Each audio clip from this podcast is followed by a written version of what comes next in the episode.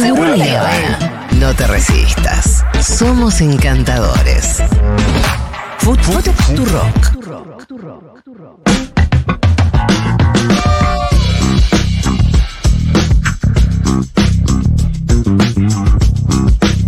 Bueno, el otro día lo estuvimos citando al señor y como es amigo de la casa dijimos, bueno, pero ¿por qué no invitarlo ya que lo estamos citando tanto? Un aplauso para Nicolás Terechuk, Amigo, Eh, bravo, gracias, qué alegría. bien, conocido en Twitter como El Escriba. Escriba. Yo lo conocí en la época de los blogs, ustedes eran muy chicos realmente. No existía ni la Twitter. boludez, estábamos en la boludez. No, pero el blog tenía la profundidad que no tiene Twitter y me parece que no tenía la violencia tampoco que tiene No, Twitter. escribir tres párrafos, aunque sea una idea. Escribías una idea más o menos más completita eh, y abajo estaba el forismo también. No, sí, estaba, era bravo. Incluso era bravo, pero no era la boludez de decirte, "Yeah, uh", ¿no? Todo esto que está pasando ahora. cambió, pero hay que adaptarse, hay que adaptarse. Sí. Vamos, no vamos a decir que todo tiempo pasado fue mejor ni nada por el estilo. Bueno, está bien, eh, Nico. Si vos estás en esa, yo estoy realmente con un nivel de melancolía. Yo soy un tango, loco. Nico es licenciado en Ciencia Política, donde también es docente, eh, en la UBA, donde también es docente y realizó una maestría en Sociología Económica. También da clases en la maestría de Políticas Públicas para el Desarrollo con Inclusión Social de Flaxo. Bueno, muchos pergaminos tiene. Es coautor del libro El Príncipe Democrático Sudamericano, Presidenciales del siglo XXI en la región, de Edubim. Eh, quedó antiguo todo eso también.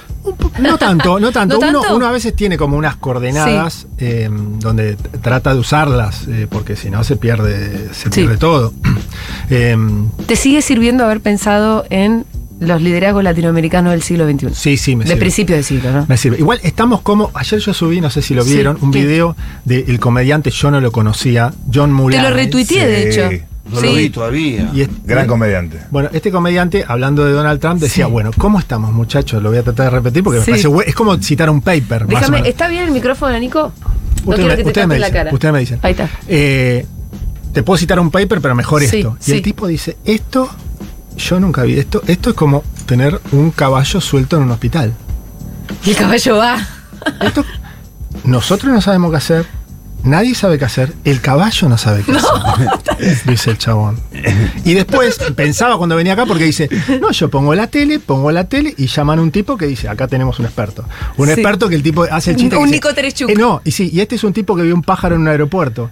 Pero salí de acá, yo no necesito un tipo que, que haya visto un pájaro en un aeropuerto. Yo necesito un tipo que sepa lidiar con un caballo en un hospital. ¿Entendés? Sí. Bueno, yo soy el tipo que vi, vi un pájaro en un Sí. aeropuerto. Y que ahora tenés que ver qué No analizar sé. sobre el caballo en el hospital. No sé bien, creo que es importante también decir, bueno, nadie, nadie sabe bien. Sí. Y por otra parte, sí, esto me parece importante. Cualquier cosa que estamos haciendo, Sí. los que estudiamos, los analistas, los consultores, los que eh, tratamos de pensar ideas, es un poco frívolo al, al lado de lo que está pasando en la calle. Sí, sí. O sea, yo acá voy a venir a hablar de teorías y de Sí. cosas y de América Latina y qué sé yo. Y la góndola del supermercado con el arroz gallo oro, chau. Es, Sí. es- se te ponen los pelos de punta y el colectivo y lo que está o sea, lo que está pasando ahora cuando empiece el 230 de, fe- 235 de febrero, ahora en un día, o ya empezó. Del transporte decís vos. No, del, del día de que se nos hace como el 235 de febrero, no el 28 ni el 29. no llega, Ah, la gente no, No llega sabía si me estabas hablando de una tarifa de transporte Sí, sí. o de ya qué. sabía qué numerito estabas tirando, pero. Las sensaciones. Sí, sí, ¿Qué sí, número Sí, estamos un ya? La febrero sensación. No, y yo creo que estamos en el año 2556 más o menos. Exacto, exacto. Entonces, cualquier cosa que yo venga a decir acá, y creo que pasa mucho, es saber quién dice la idea más rara, quién dice la cosa más brillante. Yo, se me ocurrió escribir esta nota que tenía un par de tips como concretos, Sí. pero, pero me parece que estamos en una cosa que es, este, que es, que es dramática, que es muy fuerte, que la gente lo está viviendo eh, con, con mucha angustia y con, con- con- con un poco en estado de shock. Eh, así que lo, lo primero es como un- una- Ubicarnos en ese sentido. Un respeto por esa Sí, situación, sí. ¿viste? Yo Sí. acá vengo a tratar de tirar la idea que, que quede en un video, me parece una frivolidad. ¿Viste? Bueno. con respecto a lo que está pasando. Buen disclaimer. Y, y con respecto a lo que le está pasando a cada uno internamente, en la cocina de su casa, con su familia, lo que está charlando, lo que le está pasando con su pareja, consigo mismo, y decir, mm, no llego, ¿qué pasa? ¿Qué, qué, qué vi- qué viene acá? ¿Cómo me van a atacar mañana? ¿Viste? Y eso es muy fuerte, es muy duro. Un aplauso para el disclaimer de Nico Bien. Debería quedar fijo en eh, todos los videos. Sí, no, me encanta porque aparte sabes que nosotros cuando empezamos a hablar del nuevo Segurola, porque viste que nos cambiamos de horario, y qué queríamos este año, porque además nos cambió mucho el contexto, una cosa era, bueno, no nos vayamos a perder demasiado en la rosca, no nos vayamos a perder demasiado en el análisis palaciego. ¿Qué pasó? Porque aparte también es impredecible. Nosotros veníamos eh, contando el día a día del tratamiento de la ley ómnibus. Se cayó un martes a las 6 de la tarde, nadie la había visto venir. Entonces también, tampoco sirve demasiado. Y pero además decíamos, tenemos que involucrar mucho en nuestro análisis diario la voz de la gente de, lo que está pasando en la calle. To- Sin ninguna duda, Totalmente. Eso, eso, es- eso es muy importante. Sí. Yo creo que eso es muy importante. Eh, porque lo que está pasando engancha con eso. Uno puede pensar las experiencias internacionales. eh, y acá sí me, me meto un poco, digamos, cuando un presidente hace un ajuste de este tipo, que por los números estamos viendo que nunca hubo un ajuste así motorizado desde el Estado, y lo estamos ya viendo en el impacto de los números, eh, bueno, en la calle pasan cosas Sí. y se y puede pasar cualquier, digamos, nadie sabe bien lo que va a pasar. Nadie sabe bien lo que va a pasar. Cuando, cuando se subió el boleto de, de, de- de subte, de metro en Chile, en Santiago de Chile, Se prendió fuego todo. pero ¿vos sabés cuánto subió? No, al lado de lo que nos está Pues subiendo a nosotros, no, ¿no? nada. ¿Cuánto El subió? otro día busqué Nada. el número, pero era como si te dijera, lo voy a repetir, a alguien le puede gustar, buscar como si fuera, bueno, subió de 160 a 180 y se prendió fuego el país. Bueno. Nunca uno sabe. No sabes dónde está la chispa. Mañana por ahí no pasa nada, Sí, en sí. un mes por ahí no pasa nada, en seis meses por ahí no pasa nada. Yo no vengo a, a predecir. Digo, eh, esas, esas situaciones que en América Latina y en otros países del mundo se conocen con el nombre de la ciudad y el aso, Sí. el San Pablazo, el Sí. Caracazo, el Rosariazo, etcétera, en los 60. Cordobazo. Bueno, en general es por Por, sí. una Bueno, cosita así. te agrego El para que vos te acuerdes. Sí, tiene que ver con la eh, acumulación podemos que- contarlo acá. O anda- a- a- o anda- a- pero pará, te quiero agregar para que, porque ayer empecé a leer el libro de Lula Juan Macar, porque lo vamos a presentar, y también a Dilma se le, habló- se le armó un flor de quilombo en San Pablo. en San Pablo Sí. con el aumento del boleto de Bondi también, ¿eh? Es que el tema nafta, transporte y alimento, digamos, cuando. Esto sí sé de los presidentes. Hay cosas Sí, que todavía sé. sí, Hay sí. cosas que todavía sé, todavía hay cosas que. Hay cosas que se te quemaron los papeles. Hay cosas que se me quedaron los papeles, pero hay cosas que están en ese libro que vos mencionaste que yo las conozco. Eh, lo- los presidentes en América Latina, esto hago un repaso breve. Sí. Eh, en Sudamérica, sobre todo, desde que empezó la, la democratización a fines de los, de los 80, acá llegó en el 83 para acá, se produce un fenómeno nuevo. que ¿Cómo es? En el siglo XX, si ustedes se acuerdan, ¿qué pasaba cuando se caía un presidente? ¿Por qué era? Porque Golpe se caía militar. un golpe militar, exactamente. Cívico-militar. En general, lo- las Fuerzas Armadas eran un jugador clave, ese presidente se caía y además, ¿qué pasaba? Cambiaba el régimen político, se pasaba de una democracia o más o menos que se había votado, pero algún tipo de régimen eh, democrático a otra cosa, a una dictadura. Acá los presidentes, y nosotros lo sabemos por Raúl Alfonsín que tuvo que renunciar antes, por Fernando, Fernando de la Rúa y los presidentes que lo siguieron esas semanas que se cayeron, pero también lo sabemos por Dilma Rousseff, también Dualde. lo sabemos por, pero en, en- en Sudamérica, lo sabemos por. Fernando Lugo, eh, lo Lugo. sabemos lo sabemos ahora por el presidente Lazo, que no terminó su mandato en. Ecuador, Castillo, y podemos ir nombrando y nos podemos ir acordando. Los presidentes caen, salvo, y pongo el asterisco, del caso del golpe de Estado a, a- Bolivia. a Evo Morales en Bolivia, donde nosotros vimos ahí un golpe de Estado y consideramos que la democracia. no Tradicional, seguía. ese fue el más Fue tradicional. bastante tradicional, exactamente. Eh, en general, se las arregla el sistema para el presidente cae, pero la democracia sigue.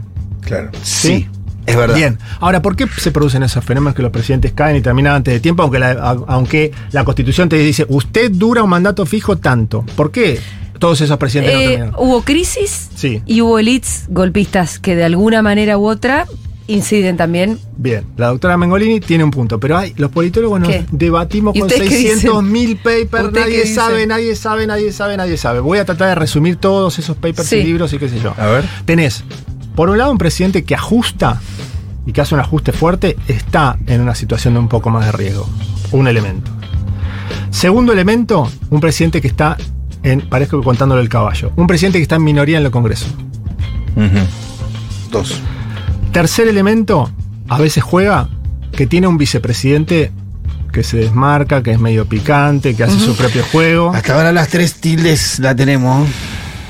Lo cuarto, suelen aparecer y aparecen protestas diversas, protestas policlasistas, digamos. No es solamente que salen los docentes, ni solo salen los Cuando más- es un los sector más no sirve. pobres, ni solo es los de Mm. el- los, los- los mecánicos, ¿sí? Claro. Es cuando Generalizado. salen un montón y no salen solo de los más pobres ni de los más ricos, sino que es mezcladito. Ahí ya tenés otro elemento y suele haber otro elemento más que muchas veces de- detona en conjunción con estos. Eh, digamos, lo- los politólogos nos peleamos si, si el, si el factor clave es la calle, muchas veces. Sí. Ahora se está diciendo que el factor clave, mucho más clave, y por ejemplo por lo que le pasó a Dilma, es la minoría en el Congreso, Mm. que es bastante peligroso. Eh, el otro elemento que, que suele aparecer es un escándalo de corrupción que toca en algo al presidente. Mm. Pero para eso tenés que tener los medios que le den bomba. si No, no, vos tenés el escándalo Yo, del yo no, no estoy dando ¿Qué? ningún man, soy un politólogo No independiente. está dando idea. Soy un no politólogo está independiente. dando idea ni dando Está un manual de Soy un- cómo. vos leíste, profesor de la UBA, soy un profesor de la UBA, no me mancho con nada. no me- yo te cuento, eh, no sé, vos me traes el paciente. Sí, y sí, sí. de- decís, tengo colesterol alto, fumo, el, te digo, ¿haces actividad física? No. Complicado. che, pesate en la balanza, tenés un poco de sobrepeso, vivís solo, che, eh, tomás, Bueno. tomás alcohol y te digo, mirá, no sé qué va a pasar, pero algún problema cardíaco podés tener. Esa última falta, la de corrupción. No, no, no. Si- no si está se quisiera aplicar Lo acá, que digo digo. que es un, es un presidente que se, está en una situación, eh, se debate si es, si es débil o fuerte. eh, Es el caballo dentro del hospital. en, mi- eh, eh, en- en algunos parámetros Sí. que, que uno podría dar, eh, es débil. Mm, sí, sin duda. Pero también está el factor que, con el que arrancábamos la nota de el caballo dentro del hospital. Hay algo que no estamos entendiendo también, ¿no? Porque para empezar es difícil entender cómo ganó mi ley. ¿O no? ¿O vos me podés hacer una enumeración de factores que te llevan Hay- a entenderlo? También lo que suele pasar, en- me parece, y eso hay que. A mí me gusta tratar de zafar en el ámbito de las ideas, Mm. más académico, etcétera. eh, usamos los temas para tener un debate político. Es muy común que hablamos de esto, pones dos intelectuales y de lo que se trata es discutir cuán lejos o cerca estás de Cristina Fernández de Kirchner. Mm. Yo te digo, bueno, ¿por qué pasó esto? Y uno dice, no, eh, es por esto que es culpa de Cristina. Otro dice, no, es por esto que es culpa. Bueno, eh, me parece que obedece a, muchas causas lo que pasó. Eh, una, una biblioteca, te diría, la gente simplemente se le usó el sistema, se le pone un sistema, hay dos boletas, está disconforme con una, vota la otra. Aunque la otra represente un peligro total de desvanecimiento de la patria. En, en ef- en efecto, lo que pasó es. eh, eh, hay un sector grande de la, de la población que decidió no escuchar a ninguno de los dos candidatos. Mm. Te lo pregunto No es- porque además yo no sé es que, vos laburabas no es para que. sí, no es que no escuchó a Sergio Massa. Sí. Tampoco lo escuchaba al otro candidato, Sí. al, al candidato Milei mucho. O sea, cuando escuchaba al candidato Milei decía, no lo quiere escuchar, no va a poder hacer eso, me parece que no va por ahí. Cuando escuchaba al candidato Massa decía, no, me parece que es una campaña del miedo, no sé qué. Mm, Simplemente no lo escuchaba. Mm. Hubo sectores que sí lo escucharon, digamos, o sea, que el, fre- que el Frente de Todos haya ganado la primera vuelta, en el momento en el que Milei se mantiene meses en esos 30 puntos, algo pasaba también. O sea, hubo un vuelco, el Frente de Todos pasó de, de, Creció. de 29 puntos, o sea, creció como 8 puntos, Sí. mientras Milei se, se mantenía estancado. Eh, vos decías que nosotros estudiamos un poco. Eso te decía que yo sé que vos también haces estudio de campo, haces focus, Eh, eh, hablas con la gente. Eh, Lo charlamos en su momento, estudiamos un poco a partir de, de- sobre todo a principio de año, cuando todavía no estaban los candidatos, nada, sino para ver en qué estaba, en qué estaba la gente. eh, y sí veíamos que, eh, si yo tuviera que resumir, eh, los, los que eran votantes de mi ley, de todas maneras tenían dif- diferencias programáticas con él. Eh, yo lo que más te diría es que no lo conocían. Mm, Pero había algo que le resultaba atractivo. Por supuesto que sí. Que viniera de afuera de la política. Porque creo por que no era que sí. solamente, Nico, es, es esto o el otro, y entonces como este no me gusta, voto al otro. Hay un sectorcito, tal vez, del núcleo que votó a mi ley, que se vio muy eh, interpelado por algo que le atrajo. Son, son capas de cuestiones. Sí. Primero, la crisis sin fin, esa, esa- esa La crisis situación de- larga, ¿no? esa situación de crisis de no saber cuándo comenzó ni cuándo termina. En segundo lugar, yo sí me parece, y estuve viendo el estudio que hicieron eh, Ernesto Calvo, que es un politólogo muy, muy, muy, muy, eh, digamos, Sí. este, muy, muy conocido y probablemente el número uno hoy en día, y mm, el Victoria Murillo y otros, donde ellos discuten con la idea de que había una especie de eh, enojo generalizado, sino que lo ven un poco más focalizado y vuelven a trabajar con encuestas que hablan este tema, ustedes lo conocen, de los varones jóvenes. Vuelven a hablar de este tema de los varones jóvenes, cómo están, eh, digamos, la, la franja de 16 a 25, dice el estudio de ellos, es la única en la cual vos le preguntás, de todas las franjas, Sí. vos le preguntás a los varones y las mujeres, y en todas las franjas están más o menos igual con los temas, y en este están los varones mucho más a la derecha y son Bien. mucho más conservadores. De alguna manera también hay un sector que quiere ser más, eh, más de derecha y más conservador, y que se prendió en esto y está en esa, en ese ¿Qué en ese- que quiere ser? Qué polémico entre sus amigos. que, que, que no es solamente que está. Lo que dice ese estudio es que no es solamente que están confundidos. No es solamente que están enojados, no es solamente que están en emoción violenta. Sienten- Yo a veces me, sí. me gusta usar la, la frase de que, bueno, alguna parte de la sociedad está en la película que pasó anoche. Que pasó anoche, votaron en una especie de emoción violenta, se están despertando muchos y dice, che, hay un tigre, hay un tigre, Hay en un otro tigre en el cuarto". Hay baño. un tigre en el baño. Che, negro, Tyson está durmiendo acá al lado Sí. me tatué la cara, me Eh. falta un diente y parece que me casé con una prostituta. Sí. Digo, ¿qué está pasando? Me tengo que hacer mi propia idea de qué pasó y qué es esto, digamos. Hay un sector Hay que un que sector que, me esa. parece que está así. Hermoso. Ah, Esta, Sí, mira, esta te lo- definición pero- es hermosa. Te la voy a tirar. El otro día en el y, supermercado. y- y- y te, te Sí. interrumpo. Y ese sector, eso no es automático. De, ah, me equivoqué, Sí. me equivoco. Se va a tener que hacer, o alguien también, la política va a tener que trabajar a hacer su propia idea de, de, bueno, de qué pasó y qué está Sí, pasando. O sea, sí. también tiene que haber algo que le relate. Eh, yo creo que también tiene que haber un ida y vuelta de la oposición con la sociedad en cuanto a la responsabilidad. En cuanto a decir, bueno, Mm.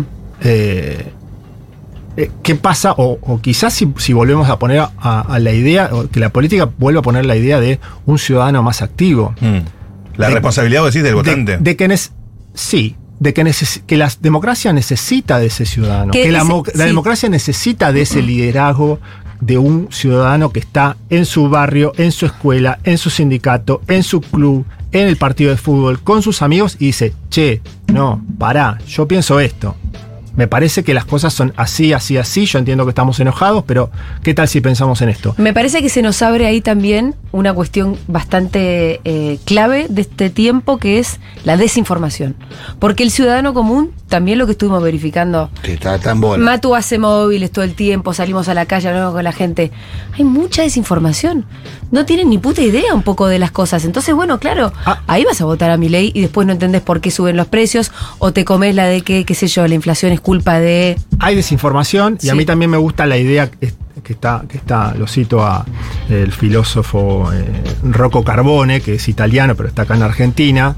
Eh, él escribió algunas cosas que a mí me sirvieron para entender mejor a. Mauricio Macri, que tenían que ver, él es un estudioso del tema de la lógica mafiosa, de la lógica de las mafias. Ajá. Que es como que todos teníamos ahí el tema de si Mauricio Macri tiene o no lógicas mafiosas. Y Los videos. no, al principio, pero tratábamos de evitarlo. No, Mauricio es de derecha, no, Mauricio, en realidad la familia, no, Mauricio viene de una familia italiana, no, Mauricio en realidad sí son de Calabria, no, en realidad viste cómo De son. Calabres. ¿Viste, viste que el padre espía a toda la familia. Sí, sí, pero bueno, pero él es un tipo de derecha, no lo queremos, ok. Pero viste que, viste, che, ¿y esto cómo se explica? ¿Y esto cómo se explica? ¿Y esto cómo se, se explica? Porque tiene una lógica mafiosa. Mm. Se dijo. Rocco Carbone lo trabajó. Y ahora está trabajando el tema del fascismo, que me parece interesante, en cuanto a que el fascismo lo que también hace es te disloca cognitivamente. Sí. Que es decir, che, ¿yo estoy bien? ¿O qué está pasando? Claro. El fascismo Yo leí, leí una cosa esta semana en las redes que decía, menos mal que hiciste la grita, si no todo el mundo pensaría que somos como estos hijos de puta. el fascismo, Claro. el fascismo también es un poco. Te tratan de loco. Sí, y además te va cambiando la jugada. Te, va, te va corriendo el arco todo el tiempo. Che, ahora, el problema, el problema, eh, el problema son eh, los, los polacos. Después el problema son aquellos. Después, Después son los judíos. son aquellos. y- y acá lo hicieron. Pero ¿eh? después, con, después con algunos de ellos dice, che, mira, dicen que si, si- si nos pegamos acá a un cierto dibujito, vamos a estar bien y vamos a poder caminar por la calle y no va a haber ningún problema. No es con nosotros. Bueno, ok, no es con nosotros, está bien. A los dos días es, sigue con ustedes. A los tres días pasa lo que pasa. Y te van cambiando y te van corriendo el Sí. arco y te van corriendo las cosas. No, ahora, ahora, ahora es con la, con la gente normal no es. Con, la- con los La jubilados no es. Con los jubilados no es. No es. Ah, no, no es con nosotros. Che, no es con nosotros. Y después Es. Es. Después es, y decís, pero che, con los que tienen hambre no es, porque eso son- che, de, de repente dice, che, ustedes no vengan, ustedes tienen hambre, lo voy a atender de a uno, no sé qué. Bueno, pará. y eso nos lleva un poco también al planteo sobre el que te citábamos, de la nota en la que vos eh, también citás a George Lakoff, si es que se pronuncia de esa manera. yo no sé cómo se pronuncia y yo le digo Lakov. al Bueno, doctor, Lakoff, al profesor. Lakoff, qué sé yo. Que es parte, perdón, del mismo ejemplo del caballo en el hospital, que es que el minuto a minuto en Twitter del caballo en el hospital. Sí, totalmente. Tenés que estar ahí. Tenés que estar. Sí, sí. em, y vos hablás de los famosos frames, ¿no? Que en ciencia política es eh, también conocido como marcos conceptuales. Eh, que tiene que ver un poco con, bueno, con esto que decías del fascismo, cómo de pronto empieza a plantear una lógica de una manera, una realidad, un enemigo que es tal. eh, y eso también esto con los discursos del odio. Bueno, todos estos elementos los estamos viendo claramente. Eso sí que los vemos. Porque vemos cosas nuevas, el caballo en el hospital, cosas que no podemos comprender con, con, con la, em, con los parámetros con los que venimos pensando en la política. Pero hay algunas cosas que sí, ¿no? Como Yo- esta. Yo creo que ahí, eh, yo te decía, bueno, ¿qué hacen los presidentes en América Latina para, para estar más fuertes y para estar más sólidos y para estar en el centro eh, y tener poder? En general, lo que tratan de hacer es acumular recursos de poder. Sí. ¿Qué quiere decir eso? Eh, que le vaya bien con la opinión pública, subir en las encuestas, pero también que los gobernadores de ese país sean aliados, pero también eh, los países donde las Fuerzas Armadas son fuertes, que las Fuerzas Armadas estén bajo su, bajo su control, pero también en nuestros países que el Poder Judicial no es muy independiente, que los jueces jueguen a su favor, pero también que el Congreso le vote las cosas que quiere que le vote y entonces él pueda cooptar determinados diputados, pero también los sindicatos, Sí, pero también los sí. movimientos sociales, y si en tu país hay movimientos indígenas, que los movimientos indígenas también te apoyen. Sí. Yo lo que veo de este presidente es que cuando hago la cuenta y estoy haciendo No la nada. cuenta, Ninguno. no aparecen estos Ninguno. jugadores. No aparecen, no Perdón, aparecen, no aparecen. sí Aparecen- el poder económico más concentrado de todo. Aparecen esos Sí. 15 millonarios Sí. del poder económico más concentrado de todo. Y aparece esta idea hiperkinética de voy a, voy a encuadrar la conversación todo Claro, el tiempo. voy a encuadrarla yo.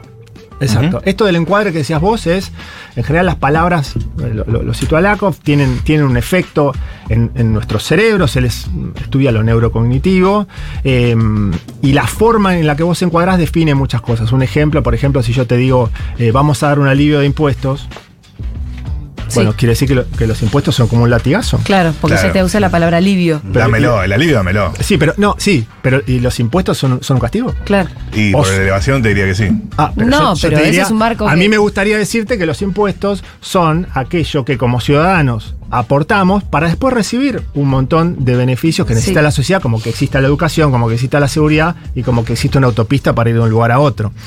Eh, Y los, mar- los marcos también nos obligan a dar explicaciones sobre cosas que por ahí antes no las teníamos que dar. Estoy pensando en esto. Recién sacamos a, a una investigadora del CONICET para hablar de los mosquitos, ¿no? María Victoria Misieli. Le pregunté por el CONICET y los recortes en el CONICET y ella lo primero que me dice es, nosotros recibimos recursos privados.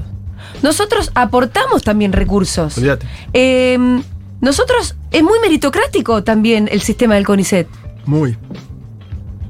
Pero entendés la explicación que me tenía Y que la dar? explicación que tenemos Sí. que dar es que Lali Espósito es una persona eh, exitosa o fracasada. Claro, que labura desde los 10. Claro. que si el cine ar- argentino es algo exitoso o fracasado. O sea, te- el fascismo también te pone en ese lugar de decir, che, loco, el cine argentino ganó dos Oscars y es bueno. Y, lo, y es admirado en el mundo. Pero eso lo sabe cualquiera, amigo. ¿Qué No, estamos y que Lali? Espósito Aparte es exitosa también. perverso porque te compara la, la promoción estatal de un festival con el hambre de los pibes del Chaco. Ahora, lo- dice, ¿viste? Bueno, claro. Totalmente, Entonces totalmente. hace re perverso porque totalmente. te mezcla todo. Estábamos hablando en esa nota que yo hablaba Sí. esto de los marcos, Sí. lo que descubre este hombre eh, Lakoff con- y lo, lo populariza con un libro que se llama No pienses en un elefante. Todos los oyentes los invito ahora a seguir mi indicación. No piensen en un elefante. Estamos pensando en... ah, Un elefante. Por El- Dios. Rosa encima, rosa, no sé Trata- por qué. trata- Elefante Mío blanco, rosa. mío Trata blanco. fuerte. No, entonces el argumento de él es, cuando yo niego el marco del otro, y empiezo a decir, no, no es así que Lali Espósito es una planera, Ah, ya soy visitante mal. estoy solidificando esa idea en aquel que me está escuchando. Cuando niego que es una planeta. Cuando negás, estás, estás reforzando. Sí. Cuando negás en los mismos términos. ¿Cuál fue el presidente de Estados Unidos que tuvo que Nixon. decir- Nixon que tuvo que negar que No robó? soy un ladrón. No soy un ladrón. Pum, lo mató. Boleta. Claro. mató, No soy un ladrón, dijo en televisión nacional. Sí. Chao, Pero entonces- amigo, marchaste. Claro, To- pero- a todo el mundo en la cabeza se le hizo el tipo llevándose un bolso un ladrón, sí. Cuando a vos el presidente te plantea de manera positiva algo y vos lo tenés que negar, lo que decís es, al final le estamos hablando en los términos de ellos Eh. y lo que estamos haciendo es, por lo menos para un sector, afirmando. Eso por un lado, sí. Eh, algo de esto es lo que ellos, tam- él- eh, ellos también, a mí me parece igual que muchas veces no hay una estrategia, pero bueno, estar todo el tiempo hablando, vamos a llamarle así, yo creo que en Twitter no es que sea una estrategia de este hombre haciendo todo Sí. esto que hace todo el día, no sé si es una compulsión o qué, pero, pero bueno. Sabemos que Trump también hacía esto Sí. y hablaba mucho y, y lo que hacía era, eh, Lakoff nos trae, bueno, cuatro elementos de qué es lo que hacía él con, con- con los tweets, que era ser el primero en tirar un marco sobre qué está pasando con un tema. Claro. Y entonces todos terminamos hablando. Si él es el primero que marca, todos hablamos de eso. El primero que marca la cancha. En su marca. El- en segundo lugar, eh, eh, distraer con alguna cosa. En tercer lugar, atacar al mensajero. Esto que ayer pasó con un columnista Sí. muy importante. Sí, de con un diario Borestein. Muy Con importante que jamás, jamás tuvo nada en que su ver. vida pensó que lo iba a atacar un gobierno Y de sin derecha. embargo, ante una crítica, lo- Sí. eh, ¿de qué estamos hablando? De que el presidente atacó a ese columnista. Sí. O sea, que es atacar a ese columnista y después, a veces, tirar una idea y tirar un globo de ensayo sobre cosas. Por ejemplo, estoy muy cerca de dolarizar, voy a dolarizar. y A ver sé qué yo, pasa y, ahí. y a ver qué pasa, a ver cómo, cómo la gente lo recibe. Lo de desvío, perdón que te interrumpa. Sí. Eh, hubo datos el fin de semana que contabilizaban eh, la conversación alrededor del Ali Ah. y era como muy fuerte. Eh, creo que el dato es de Sidata Argentina, que hablaba de que eh, la disputa con Lali generó 634 mil menciones en X y que se llevó el 54% de la conversación. Y lo comparaba, por ejemplo, con el dato de inflación de INDEC, que eh, tenía solo 130 mil menciones. Sí, hay- ¿No? hay- ah, eso está muy bien. Ahí yo tengo una diferencia que es. Eh, bueno, si el presidente ejerce violencia sobre una figura pública que es una mujer, ese también es un tema importante Mm. y no es solo un desvío. Lali de Y si nosotros, y si nosotros lo enmarcamos bien y decimos, esto no, esto no va Sí, por esto y te por puede esto, jugar a tu favor. bueno, uno puede también jugar ahí. No, no, no todo es distracción de lo importante. ¿sí? No, ¿sabes que vi una explicación Ajá. de un eh, libertario, un comediante libertario, que los hay, el fin de semana? Oh. Claro que los hay. eh, hablando de por qué Lali y la comparaba como posible rival con Cristina. Y decía que Cristina tiene 1,4 millones de seguidores en Instagram y Lali tiene 8 millones y que por eso en su discusión moral prefiere ir contra Lali para hacer crecer el, el debate. Yo Otra- creo que decirlo. perdió la pelea por, por Sí, Rafano, porque eh, lo que único que provocó fue una catarata de apoyo a Lali, de, de inclusive artistas que no tienen mucha buena relación con Lali, obligado a Pero es interesante lo que vos decís, porque acá me parece que por ahí hay estos, estas tres tips que por ahí son tipos puros y algunos son una combinación. Totalmente. Porque en este caso vos tenés sí distracción de algunas cosas que son importantes, como que no se puede comprar arroz, pero al mismo tiempo es cierto que la discusión en sí misma tiene una importancia. Totalmente. Claro. Eh, Porque denota violencia, misoginia, habla de una discusión de fondo que es lo de la cultura y los subsidios a la cultura. hay un tema del cual trabaja. Habla si el presidente puede a- tratar así a Sí. alguna, a alguna ciudadana. Totalmente y es importante eso. Ahí sobre algo que trabaja siempre Lakoff, tiene un libro que se llama Moral Politics también sobre ese tema, es, eh, él sostiene que eh, la derecha en general trabaja mejor sobre ciertas cuestiones, que tiene, son, yo diría son principalmente dos. Eh, la, la primera es hacer de los temas una disputa moral, Sí. No Sí. un tema de política eso pública. fue muy, Claro. muy aclarado por mi ley y Totalmente. por todos, que esto es moral, un hacer, debate moral. hacer de los temas y del debate público un, un debate moral. Y, la, y la otra cuestión es, nosotros desde lo nacional y popular, que muchas veces no pasan los movimientos nacionales populares, pero el nuestro sí, desde el centro izquierda, progresismo, llamale como quieras, eh, planteamos los debates de una manera extremadamente racional, vamos a decirlo así, Totalmente. con filminas. Por- sí, sí, sí, claro. Claro, claro. Eh, ¿Hay moral, ahí en lo moral entra sí. lo de gente de bien. Y sí, Totalmente. totalmente. Ahí es Totalmente, es lo que- totalmente, lo. Y lo que dice, lo que dice este, este, este buen hombre, este lingüista, es que eh, nuestro cerebro funciona de otra forma. Y Más de hecho, emocional. la capacidad de decidir, en la capacidad de decidir está imbricado, totalmente imbricado y es inseparable lo racional de lo emocional. Por Claro. supuesto que la derecha toca lo emocional y usa, yo, decía, yo diría, la, la emoción más falopa que hay, que es el miedo. y el odio. Mm. Y el odio, pero vinculado al miedo. ¿A quién odio? Mm. ¿Por qué ¿A odiamos a, la-? ¿Por qué odiamos a los artistas populares? ¿Por qué odiamos a las mujeres? Gaby ¿Por qué decía- odiamos? ¿Pero porque le tenemos miedo? No, pero Gaby Sí, claro. decía, Siempre. ¿te acordás que Gaby Gorel decía los lacayos del odio? Sí, Y uno de ellos es el miedo. sí. Le tenemos miedo a la forma en la que este colectivo, ponele el nombre que quieras, está ejerciendo su libertad plenamente Sí, en el sí. espacio público. Y como vivo la libertad de una forma de suma cero, si ellos tienen libertad, me están comiendo la mía. Claro. Te hago la última pregunta, Nico. Eh, ¿Cómo se rompe con ese marco? Porque es una encerrona. Es el presidente. Nosotros como periodistas, analistas o ciudadanos comunes tenemos que pensar en lo que piensa Sí, el presidente. Totalmente. Lo, lo primero, ahí nosotros, él, él pone un. eh, este debate cruzó a la opinión pública de Estados Unidos y a los medios de Estados Unidos Sí. con Trump. Acuérdense que Trump en un momento empezó directamente a tomar a los grandes medios de comunicación de Estados Unidos como parte de su ataque, tanto como atacaba a los demócratas y a Hillary, empezó a atacar A. CNN, a. New York Times, se- después en un momento se agarró con Washington Post y se armó un lío bárbaro. Y acá lo estamos viendo también. Acá lo estamos empezando a ver que por ahora se agarra con algunos, pero en algún momento quizás se agarre con los medios que eh, nosotros consideramos que son de derecha también. Pero es que se- ya se la agarró con Borstein, con Silvia Mercado. Exacto. Sí. Entonces, Le queda la nación más todavía que no, no tocó. Bueno. Exacto. Ahora, si todos empiezan a, a- reproducir esa conversación y todos empiezan a negar lo que él dice, diría el profesor, estamos eh, solidificando un mensaje, un marco en la cabeza de la gente. Claro. En, el, en, en los seguidores de Milei también se hace algo que es bastante positivo para ellos, que es como se ven atacados a sí mismos, se refuerzan en su identidad, se cierran en su identidad. Por otra parte, lo que pasa en las redes termina conformando el debate público en las radios, en los canales de televisión, porque lo que vemos es, veamos lo que tuiteó hoy el presidente. Claro. Y ahí vamos de nuevo. Leamos los 300 tweets del presidente de hoy. Uno, otro, otro, otro. Y hay un columnista que dice, eso es feo, eso es malo, pero eso se está, se está reproduciendo. Por supuesto que es imposible de no cubrir lo que hace el presidente. Por supuesto que es obligación de los medios de comunicación contar lo que está haciendo el presidente. De hecho, Vamos no sabemos mucho de lo que hace el presidente, ¿no? No. ¿Qué hace en el día el presidente? No Tuitea. ¿Cuál es la agenda del presidente? Dale. Sabemos dale, que hay dale. muchos minutos que, que destina El- a tuitear y retuitear y El- en la semana pasada, el día que más eh, tiempo le dedicó fueron casi cuatro horas. Sí. ¿Y qué más hace? A las 5 de la tarde agarra fuerte, a las 7 de la mañana también agarra fuerte. Corta las dos. ¿Y qué reunión Sí, está teniendo? ¿Y ¿Qué, qué, cuestión está haciendo? No ¿Qué-. ¿De qué manera está promoviendo las exportaciones No, argentinas en el Karina, mundo? eso es. Lo otro que le pasa, no sé si te fijaste, es no habla de la gente, no habla de las personas. No, no. Yo de me- hecho, las niega. Yo me tomé el trabajo de ver el otro día la entrevista esta que le hacían con una cámara que venía desde arriba para no agarrar la, Ah, sí, la papada sí. con tres personas que cenital. supuestamente Si le dialogaban con el esfuerzo cenital. para bajar la inflación que Eh, le ponen a la papada. Y le ¿sabes tiraban qué? muchos centros del estilo, bueno, presidente, ¿qué tal si usted puede ahora hablarle a las personas que lo están mirando y que quizás están sufriendo un poco en este momento y usted dígales algo de cuándo la cosa va a mejorar o si les puede decir algo de este momento?